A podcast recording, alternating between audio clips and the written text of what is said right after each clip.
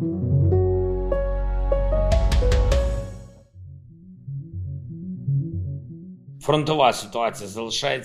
Die Situation an der Frontlinie in den Schlüsselpositionen des Donbass bleibt schwierig. Bachmut, Soledar, Majinka, Kremina. Auf dem Land dieser Gebiete gibt es seit langem keinen Lebensraum mehr, der nicht durch Beschuss und Feuer beschädigt wurde.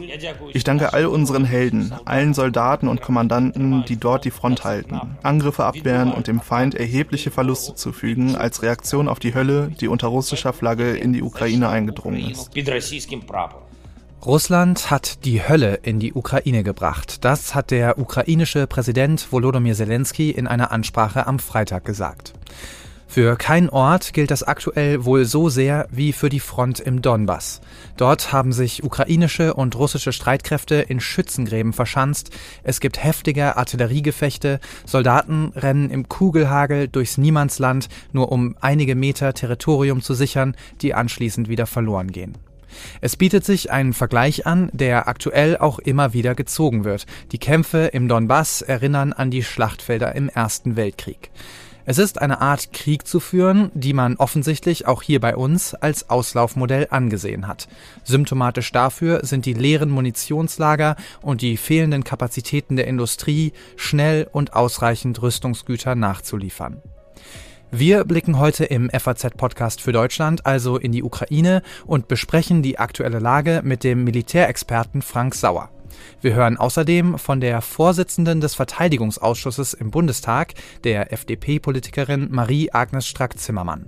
Zu Beginn unserer Folge heute will ich aber auch einen Blick in die Vergangenheit werfen, auf die Grabenkämpfe im Ersten Weltkrieg. Dafür habe ich mir unseren FAZ-Militärexperten Lorenz Hemeke eingeladen. Willkommen also zu unserem FAZ-Podcast für Deutschland heute am 12. Dezember. Mitgearbeitet haben Silvia Klaus und Daniel Blum. Mein Name ist Felix Hoffmann und ich freue mich wirklich sehr, dass Sie mit dabei sind.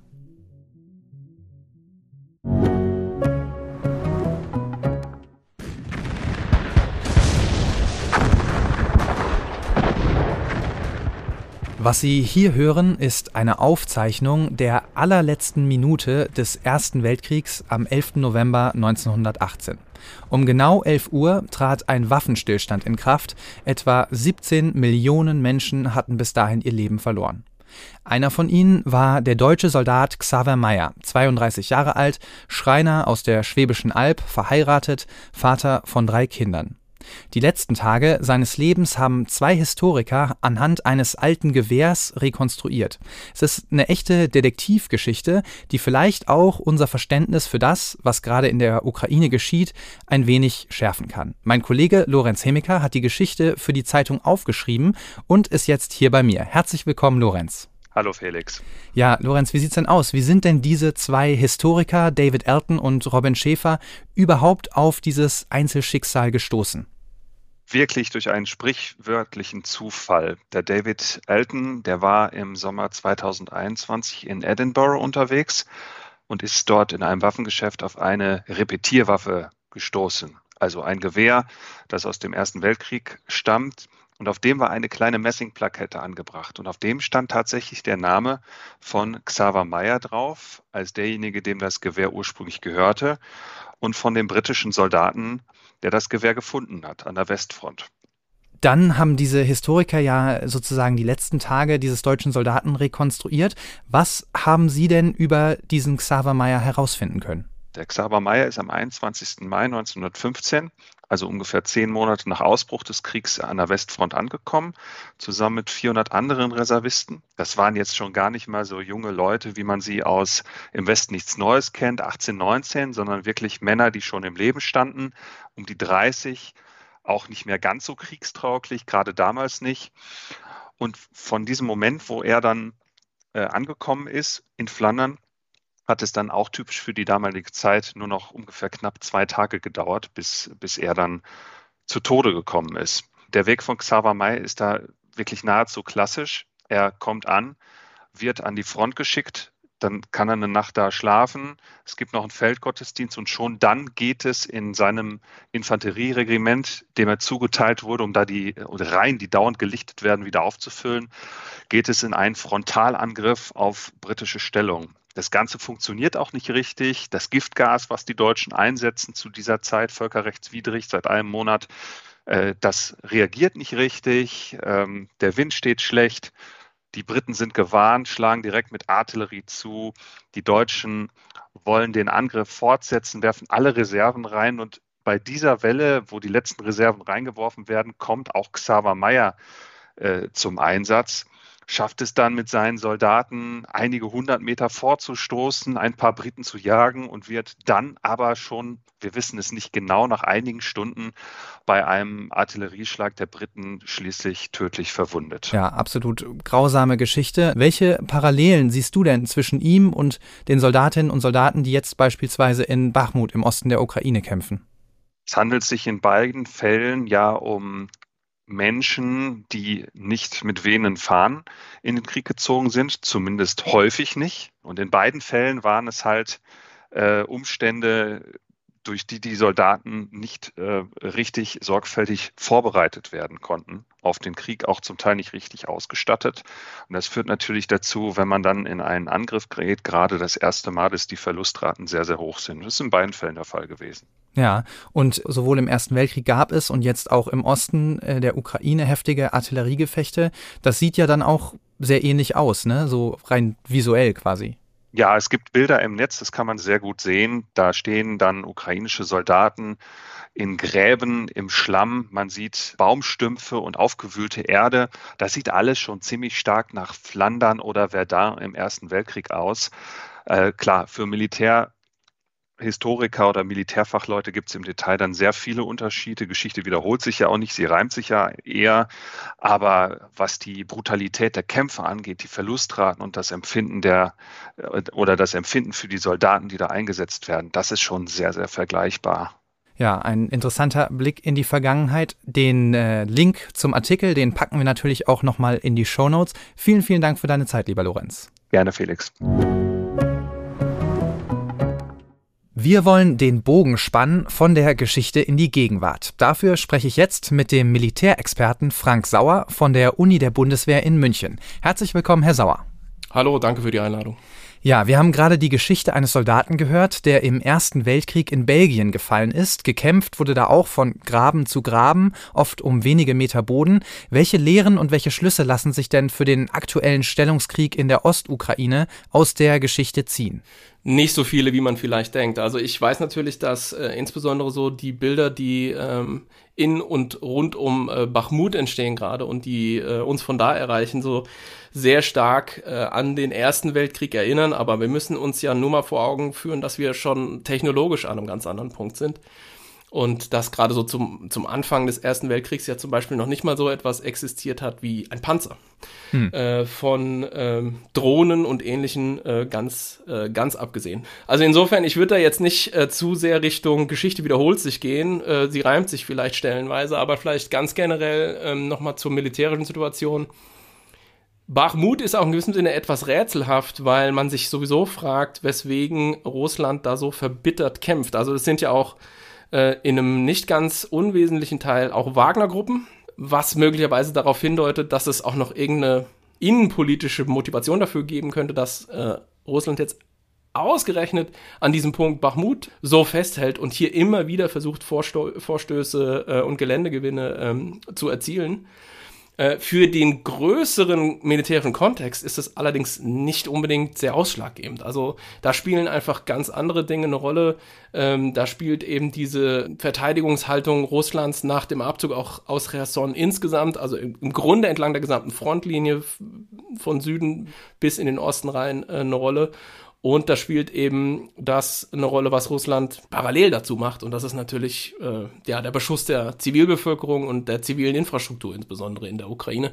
Diese Dinge sind äh, für den Verlauf des Krieges deutlich relevanter als jetzt nur so diese Momentaufnahme Bachmut und diese ja. Bilder, die ebenso ja, Erinnerungen wachrufen. Da liefern Sie mir das perfekte Stichwort. Die Angriffe auf die Infrastruktur in der Ukraine gehen ja weiter. Mittlerweile sind laut ukrainischen Angaben alle Wärme- und Wasserkraftwerke des Landes beschädigt. Sie haben Odessa gerade schon angesprochen. Die Stromversorgung könnte für Monate komplett ausfallen. Und für diese Strategie hat die ukrainische Regierung jetzt sogar eine neue Bezeichnung geprägt. Holodomor, der Tod durch Kälte. Kann man mit Terror gegen die Zivilbevölkerung einen Krieg gewinnen, Herr Sauer? Ja, ähm, Holodomor ist natürlich, das muss man vielleicht auch nochmal dazu sagen, so im Prinzip eine äh, Referenz an Holodomor, diesen, diesen Völkermord, wie ihn ja jetzt auch äh, das deutsche Parlament genannt hat, in der Ukraine in der Sowjetzeit in den 30ern. Also in den 30ern der Hungertod als Genozid und jetzt der Kältetod. Und so pauschal ist Ihre Frage vielleicht gar nicht äh, zu beantworten. In, in dem aktuellen Fall, glaube ich, kann man sich sehr ähm, klar positionieren und sagen, es sieht überhaupt nicht danach aus, dass die Ukraine dadurch in die Knie gezwungen werden könnte. Zumindest aktuell nicht. Was ich mir sehr gut vorstellen kann und worauf wir uns schlichtweg eigentlich vorbereiten sollten, stärker, ist, dass doch nochmal mehr ähm, Ukrainerinnen und Ukrainer gezwungen sein werden, einfach ihre Wohnung zu verlassen in den großen Städten, in Kiew, in Odessa, weil eben entweder Blackouts äh, doch tagelang vorherrschen und die Infrastruktur nicht wieder in Betrieb genommen werden kann oder weil auch durch sowas wie Wegfall der Wärmeversorgung, Einfrieren der Rohre, Gebäude einfach unbewohnbar werden und es also doch nochmal eine größere Fluchtbewegung geben könnte. Und äh, darauf müssten wir uns einstellen zum einen und was natürlich eine Sache ist, die schon gemacht wird. Einfach solche Dinge wie Generatoren, Ersatzteile äh, und so weiter, um natürlich möglichst schnell auch diese Infrastruktur wieder instand setzen zu können. Im Grunde ist das Ganze ein, ein Abnutzungswettrennen. Russland hofft eben, im Grunde diese Infrastruktur so schnell, so massiv zerrütten zu können, dass die Ukraine als Staatsgebilde sozusagen aufhört zu funktionieren. Und wir im Westen haben eigentlich die Aufgabe, äh, die, der Ukraine dabei zu helfen, dass sie da durchkommt und das übersteht. Äh, denn das hatte ich vorhin schon mal angedeutet. Rein militärisch gesehen, ich sage das nochmal, Russland, äh, aus meiner Sicht sind es Kriegsverbrechen, dieses Beschießen von ziviler Infrastruktur, von Städten, von Zivilpersonen. Äh, Russland kann ansonsten auf dem Gefechtsfeld ja nicht mehr viel machen. Da liegt die Initiative nach wie vor bei der Ukraine.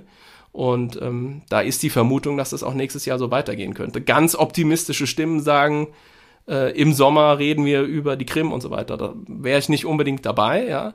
Aber dass das noch nicht unbedingt das Ende ist, was von dem, was die Ukraine ähm, mit Blick auf Rückerobern und Befreien von Territorien äh, leisten kann, da, da bin ich mir schon sehr sicher. Ja, Sie haben äh, die Transformatoren und Generatoren schon angesprochen. Das ist ja ein expliziter Wunsch aus der Ukraine. Was auch, man muss ja sagen, immer wieder gefordert wird, sind mehr Flugabwehrsysteme, mehr Munition. Lassen Sie uns noch mal kurz über die Waffenlieferungen sprechen.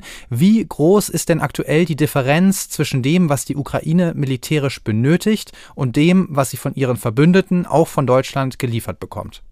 Die Differenz ist beispielsweise bei der Munition immens und das hat was damit zu tun, dass die Ukraine einfach un unfassbaren Verbrauch an Munition hat. Also ähm, im Schnitt zum Beispiel bei der 155 mm Artilleriemunition verschießt die Ukraine so um die 90.000 Schuss im Monat.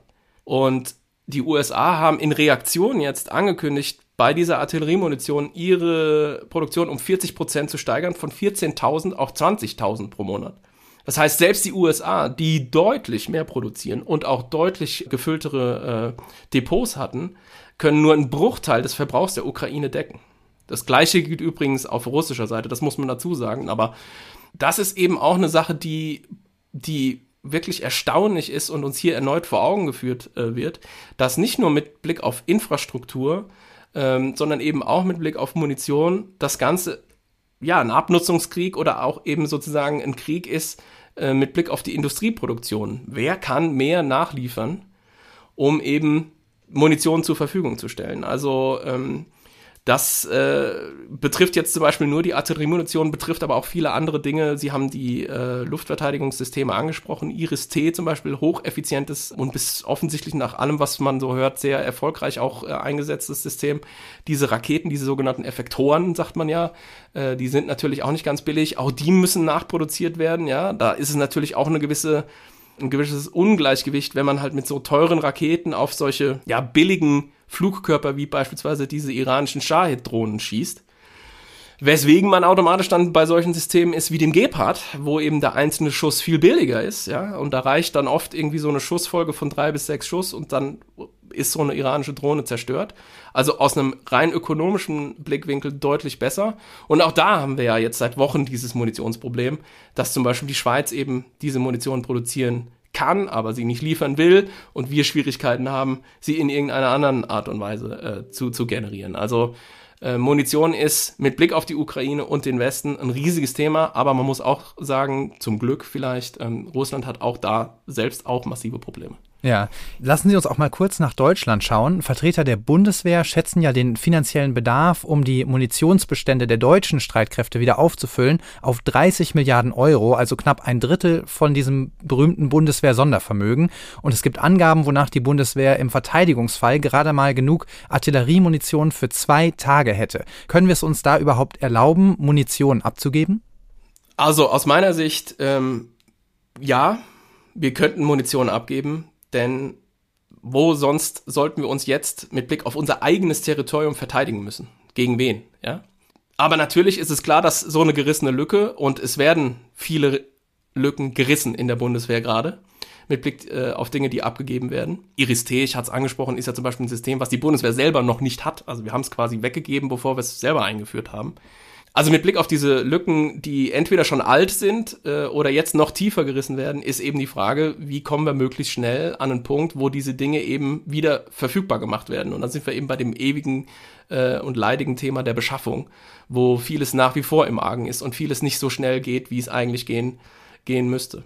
Aber äh, vielleicht das auch nochmal dazu gesagt, mit diesen zwei Tagen ähm, Munition, was weit unter dem vorgegebenen NATO-Standard liegt, das stimmt. Da sind wir aber auch nicht ganz alleine. Also äh, ich habe jetzt gerade ganz konkret, kann ich sagen, für Großbritannien nachgelesen, äh, bei denen ist das ganz genauso. Die Ukraine wird noch auf wirklich mittelfristige Sicht all diese Dinge in, gro in großer Stückzahl benötigen, wo man eben auch den Fehler vermeiden muss, den wir zum Teil jetzt in der Vergangenheit gemacht haben, dass man eben einfach irgendetwas gibt. Also es wäre schon sinnvoll beispielsweise, wenn man jetzt wieder an das Thema Kampfpanzer und Schützenpanzer rangeht, da eben aus westlicher Seite koordinierter vorzugehen. Und da gibt's ja auch gute Vorschläge, äh, zu sagen, hey, bei den Leoparden, die setzen zum Beispiel so viele andere Länder auch ein. Da können wir uns super zu so einem Konsortium zusammentun, gucken, wer kann wie viele Stückzahlen abgeben und dann organisieren wir über Polen eine Logistikkette und machen die ganze Reparatur und so weiter und so fort. Das, das wäre alles durchaus möglich. Aber ähm, es wird eigentlich, das ist eine Sache, die ich von Anfang an beklage,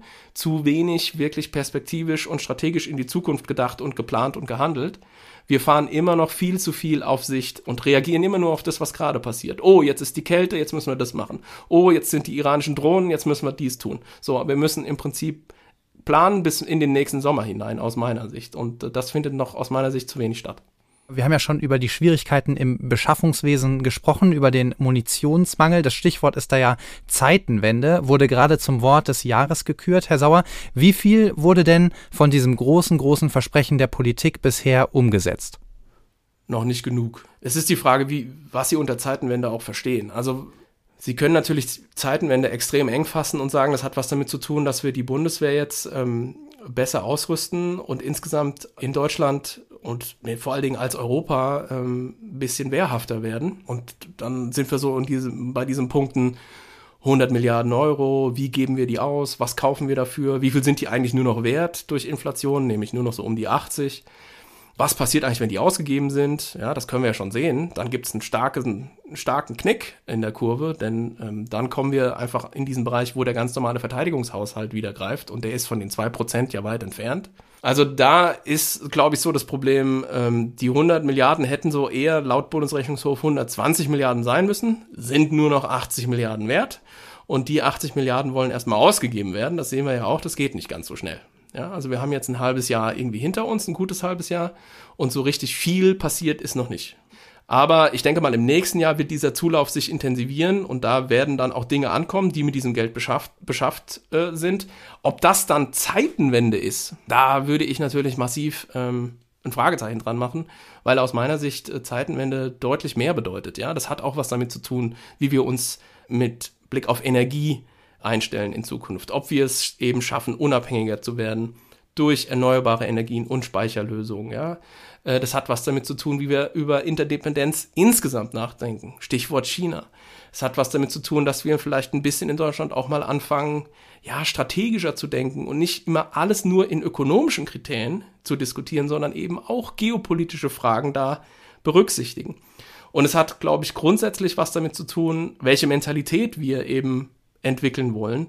Und zwar im Großen wie im Kleinen. Also, wie gucken wir auf die Welt? Das ist das eine. Ist das sozusagen nur ein verregelter Wirtschaftskreislauf, in dem wir möglichst viele Autos verkaufen? Oder gibt es da möglicherweise noch ganz andere ähm, ja, Akteure, wie zum Beispiel jetzt ein neoimperialistisches Russland, was einfach, hat der Kanzler Scholz ja gesagt, also äh, am Wochenende oder am Freitag hat er gesprochen bei einer äh, Gewerkschaftsveranstaltung und sagt, er hat mit Putin telefoniert und der Putin sagt, er will einfach mit Gewalt ähm, Territorien erobern.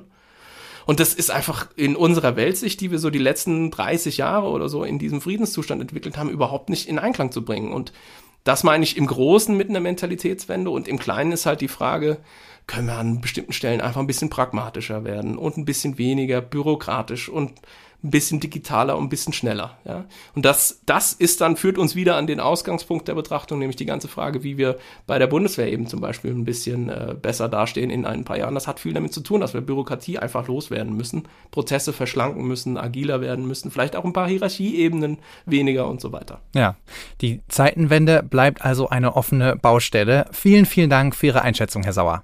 Dankeschön und bis demnächst.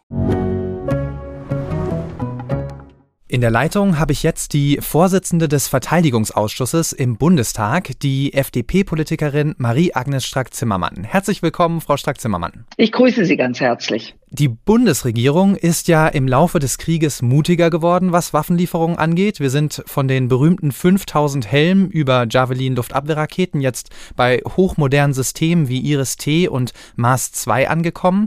Warum zögert die Bundesregierung denn aber weiter bei der Lieferung von Kampfpanzern? Das hat am Wochenende ja der ukrainische Außenminister auch nochmal ausdrücklich gefordert. Ja, das fordert die Ukraine zu Recht seit Monaten. Warum die Bundesregierung, ich muss an der Stelle sagen, das Kanzleramt Land so zögert, das weiß vermutlich nur der liebe Gott, denn das ist nicht nachzuvollziehen. Ich war letzte Woche, wenn ich das direkt sagen darf, in den Vereinigten Staaten. Ich habe sowohl mit republikanischen als auch demokratischen Politikern gesprochen, die mir einvernehmlich gesagt haben, dass die Amerikaner überhaupt kein Problem darin sehen. Im Gegenteil, wenn Deutschland Kampf- oder Schützenpanzer liefern. Also es gibt keinen Grund, Nein zu sagen. Die Ukraine braucht es und das sollte jetzt auch passieren. Ja, wenn man Sie so hört, das ist ja, als würde man mit einer äh, Politikerin der Opposition sprechen. Sie setzen sich ja seit Beginn des Angriffskriegs auch schon für Waffenlieferungen an die Ukraine ein, auch für schwere Waffen. Sie fordern immer wieder die Lieferung von Kampfpanzern. Auch grüne Politiker, wie beispielsweise Anton Hofreiter, stehen da an Ihrer Seite. Warum schaffen Sie es denn nicht mit vereinten Kräften, diese Position in der Ampelregierung, sprich gegenüber Ihren Kolleginnen und Kollegen von der SPD, SPD, dem Kanzleramt, durchzusetzen? Also, wenn es nicht so ernst wäre, würde ich sagen, gut Ding will Weile haben. Äh, aber es ist in der Tat ernst. Also es gibt eine Menge sozialdemokratische Kolleginnen und Kollegen, auch und vor allen Dingen bei mir im Verteidigungsausschuss, die das genauso sehen wie wir und die Grünen, die aber offensichtlich einigen Kollegen in der eigenen Fraktion, ich sag mal, gegenübertreten, die das eben verhindern. Und äh, ich bedauere das sehr, weil es geht hier um wirklich um Menschen, das Leben zu retten. Und Sie fragten mich ja vorhin, warum wir uns so schwer tun. Wir haben den Angriff gesehen am 24. Februar. Trotzdem sind die ersten schweren Waffen erst in Auftrag gegeben worden im Mai, also fast drei Monate später. Und genau das treibt mich um. Hier zählt jeder Tag, jede Stunde, das Material muss rüber. Und jeder, der das verzögert, der macht sich auch mitschuldig daran, dass dieses Elend nicht bald beendet wird. Insofern, äh, nein, ich bin keine Opposition, aber ich bin in einer Regierung, ich fühle mich mitverantwortlich und Sie können ganz sicher sein, ich werde nicht aufhören, auch die zu nerven, die sich von mir genervt fühlen. Ja, klare Worte. Sie haben gerade eben Ihre Reise in die USA schon angesprochen. Da würde ich auch gerne nochmal nachhorchen. Sie haben sich da auch mit Ihrem designierten Amtskollegen im US-Repräsentantenhaus getroffen. Welche Botschaft hat man Ihnen denn da mit Blick auf die Lieferung schwerer Waffen mitgegeben? Welche Botschaft gibt es zur Rolle Deutschlands im Ukraine-Konflikt? Also es waren ganz, ganz äh, interessante Gespräche. Es ist ja wichtig, mit beiden zu sprechen. Es gibt ja nur zwei Parteien in den Vereinigten Staaten und äh, beide war, waren unmissverständlich. Erstens erwarten die Amerikaner von uns kontinuierlich das Zwei-Prozent-Ziel, also dass wir in Zukunft zwei Prozent des Nettoinlandsproduktes für unsere Wehrfähigkeit ausgeben. dass sie sich beglückt zeigen, dass wir die 100 Milliarden in die Hand nehmen für die Bundeswehr. Das wird ja auch entsprechend angerechnet. Und dass man überhaupt kein Problem darin sieht. Im Gegenteil, wenn Deutschland jetzt auch 50 Marder-Panzer in die Ukraine verlegt. Also es kann keine Rede davon sein, dass es in irgendeiner Weise Irritationen gibt oder die Amerikaner da kein grünes Licht geben würden. Nein, das ist alles eine Mehr. Und deswegen habe ich die Gespräche geführt. Deswegen war ich in den Vereinigten Staaten, um aus erster Hand zu hören, wie die amerikanischen Partner das sehen. Also eigentlich auch kein Raum mehr hier für das Argument, äh, man müsse auf die Verbündeten warten mit der Lieferung von schweren Waffen. Nein, es gibt erstens äh, dieses Thema, die Verbündeten warten darauf, übrigens auch die Europäer. Ich habe aus dem europäischen Umfeld schon bei der NATO-Parlamentarierversammlung in Madrid mich mit der spanischen Verteidigungsministerin unterhalten, äh, die sogar angeboten hat, dass die Spanier auf lettischem Gebiet äh, die ukrainischen Soldaten am Leopard 2 ausbilden. Auch das wurde von der Bundesregierung, vom Kabinett, besser gesagt vom Kanzleramt abgelehnt. Ähm, also egal, wo ich bin, in Europa unterwegs, in den Vereinigten Staaten, das NATO-Bündnis ist ein eindeutig und man hat in keinem Land Sorge, dass wir zu viel machen. Im Gegenteil. Ja, lassen Sie uns noch mal kurz auch auf die aktuelle Situation blicken in der Ukraine. Anfang letzter Woche hat die Ukraine ja auch militärische Ziele in Russland selbst angegriffen. Äh, Militärflughäfen wurden da getroffen. Macht Ihnen das Sorgen? Nein, äh, im Gegenteil. Russland und die Ukraine sind im Krieg miteinander. Und dass die Ukraine sich entsprechend wehrt, macht mir gar keine Sorgen. Der große Unterschied allerdings ist, dass die Ukraine, und damit sind sie völkerrechtskonform, ausschließlich militärische Ziele auf russischem Boden angreifen.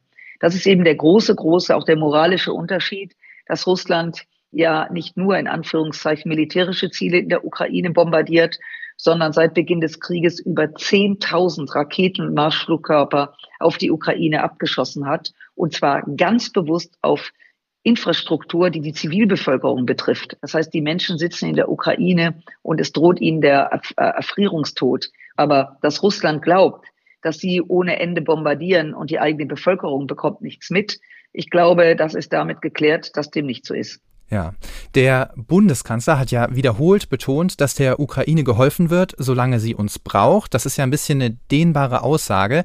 Der ukrainische Botschafter Makeyev, der hat jetzt gesagt, für ihn bedeutet das ganz klar, dass der Ukraine geholfen wird, bis der letzte russische Soldat von ukrainischem Boden verschwunden sei, einschließlich der Krim, bis Reparationen gezahlt und Kriegsverbrecher verurteilt worden seien. Glauben Sie, dass Herr Makeyev den Bundeskanzler da richtig verstanden hat? Reicht die Bereitschaft zur Unterstützung Unterstützung wirklich so weit? Das ist das, was der Bundeskanzler uns schon gesagt hat, als er im Verteidigungsausschuss war. In den Ausschuss hatte ich ihn eingeladen.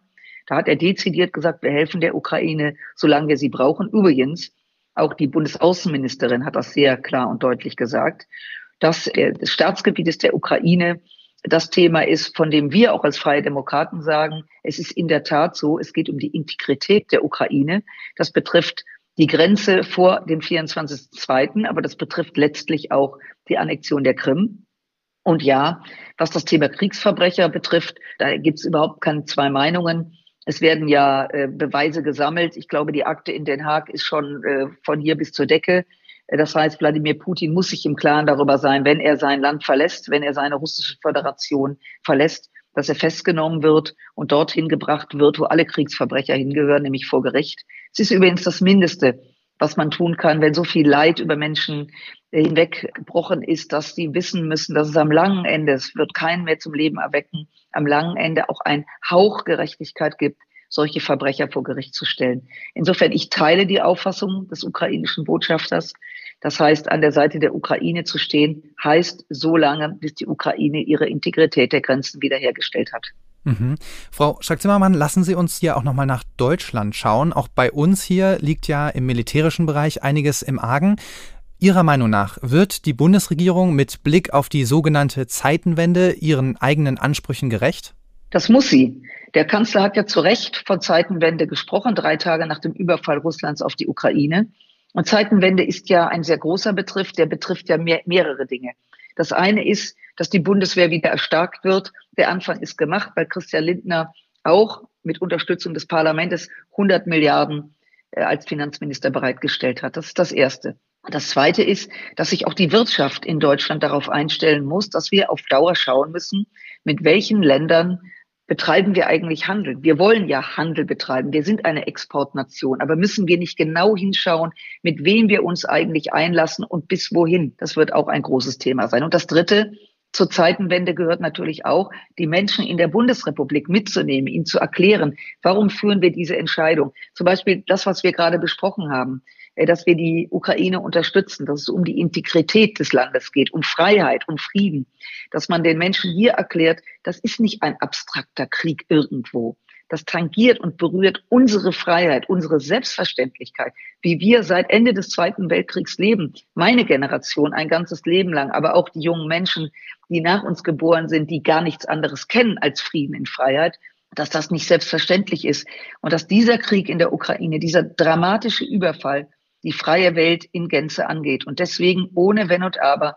müssen wir an der Seite der Ukraine stehen. Wenn wir es nicht für dieses Land machen, dann letztlich auch für uns nämlich dahingehend, dass dieser Kampf auch uns unmittelbar betrifft. Und machen wir uns nichts vor, wenn die Ukraine diesen Kampf verlieren würde, dann würde Wladimir Putin Luft holen, würde als nächstes vermutlich Georgien und Moldau angreifen und würde auch vor dem Baltikum keinen Halt machen. Das Baltikum ist NATO-Gebiet. Das heißt, auch wir wären dann betroffen. Sie sagen, wir müssen die Zeitenwende umsetzen. Sie sagen, ein Anfang ist gemacht. Aber ist das denn genug? zehn Monate nach Beginn dieses Angriffskriegs. Ist da ein einfacher Anfang, reicht es aus? Ja, ich war immer sehr kritisch äh, der Zeitschiene gegenüber. Das bin ich auch nach wie vor. Insofern äh, treffen Sie da einen bunten Punkt. Aber um Ihre Frage zu beantworten, wir sind nicht schnell genug. Es geht hier jeden Tag um eben etwas ganz Bedeutendes. Und Zeitenwende, wie gesagt, bedeutet auch gesellschaftliche Zeitenwende. Und da ist was die Geschwindigkeit betrifft und die Intensität noch sehr, sehr viel Luft nach oben. Ich glaube, dass wir in der Politik, wir, die wir die Regierung stellen, auch mit gutem Vorbild vorangehen müssen und zu sagen, zaudern, zögern, Zurückhaltung, immer klar natürlich, welche Verantwortung wir haben, aber zaudern und zögern, das geht einfach nicht mehr. Ja, die Waffenlieferungen an die Ukraine machen sich mittlerweile auch bei den NATO-Staaten bemerkbar in den Waffenlager. Um eine Zahl zu nennen, die amerikanische Rüstungsindustrie produziert rund 15.000 Schuss Artilleriemunition im Monat. Die Ukraine verschießt davon aber rund 7.000 am Tag. Die USA haben deshalb jetzt auch reagiert und wollen die Produktion von Munition drastisch hochfahren, müssen jetzt auch deutsche Rüstungsunternehmen ähnliche Maßnahmen ergreifen. Also es ist in der Tat so, dass aufgrund des Krieges natürlich Munition, Waffen gebraucht werden. Das ist jetzt keine gute Nachricht, aber das bringt leider der Überfall mit sich. Und die deutsche Rüstungsindustrie fährt schon ihre Kapazität hoch. Es wird ja auch geradezu vorgeworfen äh, von manchen, sie würde jetzt richtig Geld verdienen. Das ist natürlich eine sehr bigotte Haltung, weil ich glaube, keiner möchte das, aber was bleibt der freien westlichen Welt übrig, als sich zur Wehr zu setzen? Und ja, das muss die Industrie. Dazu braucht sie aber, und das unterscheidet sie von der Industrie in den Vereinigten Staaten, klare Aufträge. Die werden nicht einfach herstellen nach dem Motto, ach, dann gucken wir mal, wer es bezahlt, sondern klare Aufträge, und dann äh, gehe ich davon aus, dass die Industrie auch bereit ist. Äh, vielleicht noch ein Satz. Man darf ja nicht vergessen, in den letzten Jahren die Diskussionen, die geführt worden sind bis nach Europa, dass man dieser Industrie keine Kredite mehr gewährt, weil sie in Anführungszeichen moralisch Dinge herstellen, die eben nicht zu vertreten sind. Und äh, jetzt ruft jeder nach dieser Industrie. Das zeigt eben auch mit Verlaub, wie bigott die Diskussion ist. Und wissen Sie, ich möchte das auch immer wieder äh, betonen. Ähm, ich rufe nach Waffen, weil ich zutiefst überzeugt bin, dass Russland und Wladimir Putin nur diese Sprache verstehen. Ich persönlich bekomme genauso eine Gänsehaut, wenn wir immer von Waffen reden, so wie alle Menschen, die ein bisschen, auch nur ein bisschen Empathie haben. Äh, aber es sind herausfordernde Zeiten und äh, einem solchen brutalen Menschen kann man nur entsprechend klar antworten. Und ja, die Industrie wird mehr tun müssen, aber sie braucht dafür auch eine ganz klare Ansage beziehungsweise eine ganz klare Auftragslage. Ja, Sie haben gerade selbst gesagt, wir waren nicht schnell genug. Hatte man denn in der deutschen Verteidigungspolitik insgesamt überhaupt auf dem Schirm, dass es nochmal zu einem solchen Krieg Krieg mit Artilleriegefechten und Schützengräben hier in Europa kommen könnte? Nein, keiner. Also 2014, äh, um das mal ganz konkret zu machen, Annexion der Krim, große Koalition in Berlin. Äh, es war ein Aufreger, alle waren empört, ist aber nichts passiert. Äh, der Wehretat war unglaublich gering und selbst nach 2014 wurde für Munition nur 200, nicht mal 200 noch was Millionen Euro bereitgestellt. Das heißt, de facto ist gar nichts passiert. Und das ist genau der Punkt. Wladimir Putin hat doch beobachten können, Was passiert? Georgienkrieg, Tschetschenienkrieg, Syrienkrieg, immer das gleiche Muster. Überfallene Länder, ermordete Zivilisten. Was ich damit sagen will, spätestens nach 2014, nach der Annexion der Krim, hätten hier alle Alarmsignale klingeln müssen. Das hat die Große Koalition aus CDU und SPD seinerzeit anders gesehen. Übrigens auch die anderen Parteien waren diesbezüglich nicht wirklich vorne dabei. Das muss ich der, der Korrektheit halber auch sagen. So, und jetzt hat Putin gesehen, keiner reagiert und hat es wieder versucht in der Annahme, eben es würde jetzt klappen. Ja, ein desaströses Zeugnis also für die Verteidigungspolitik der letzten Jahrzehnte. Vielen, vielen Dank, liebe Frau Strack-Zimmermann, für das Gespräch. Ich danke Ihnen auch für Ihr Interesse und wünsche Ihnen gesegnete frohe Weihnachten und für uns alle ein friedliches neues Jahr. Ich will Ihnen, liebe Hörerinnen und Hörer, natürlich auch die zweite Hälfte der Aufzeichnung vom Kriegsende 1918 nicht vorenthalten. Denn irgendwann, und darin liegt ja trotz aller Tragik auch ein tröstlicher Gedanke, fiel auch im Ersten Weltkrieg der letzte Schuss. Dann Todesstille. Und danach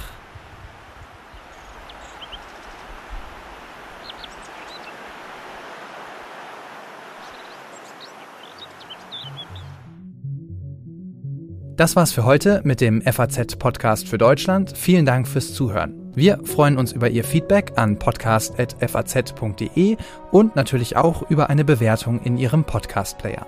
Vielen Dank, bis zum nächsten Mal. Tschüss.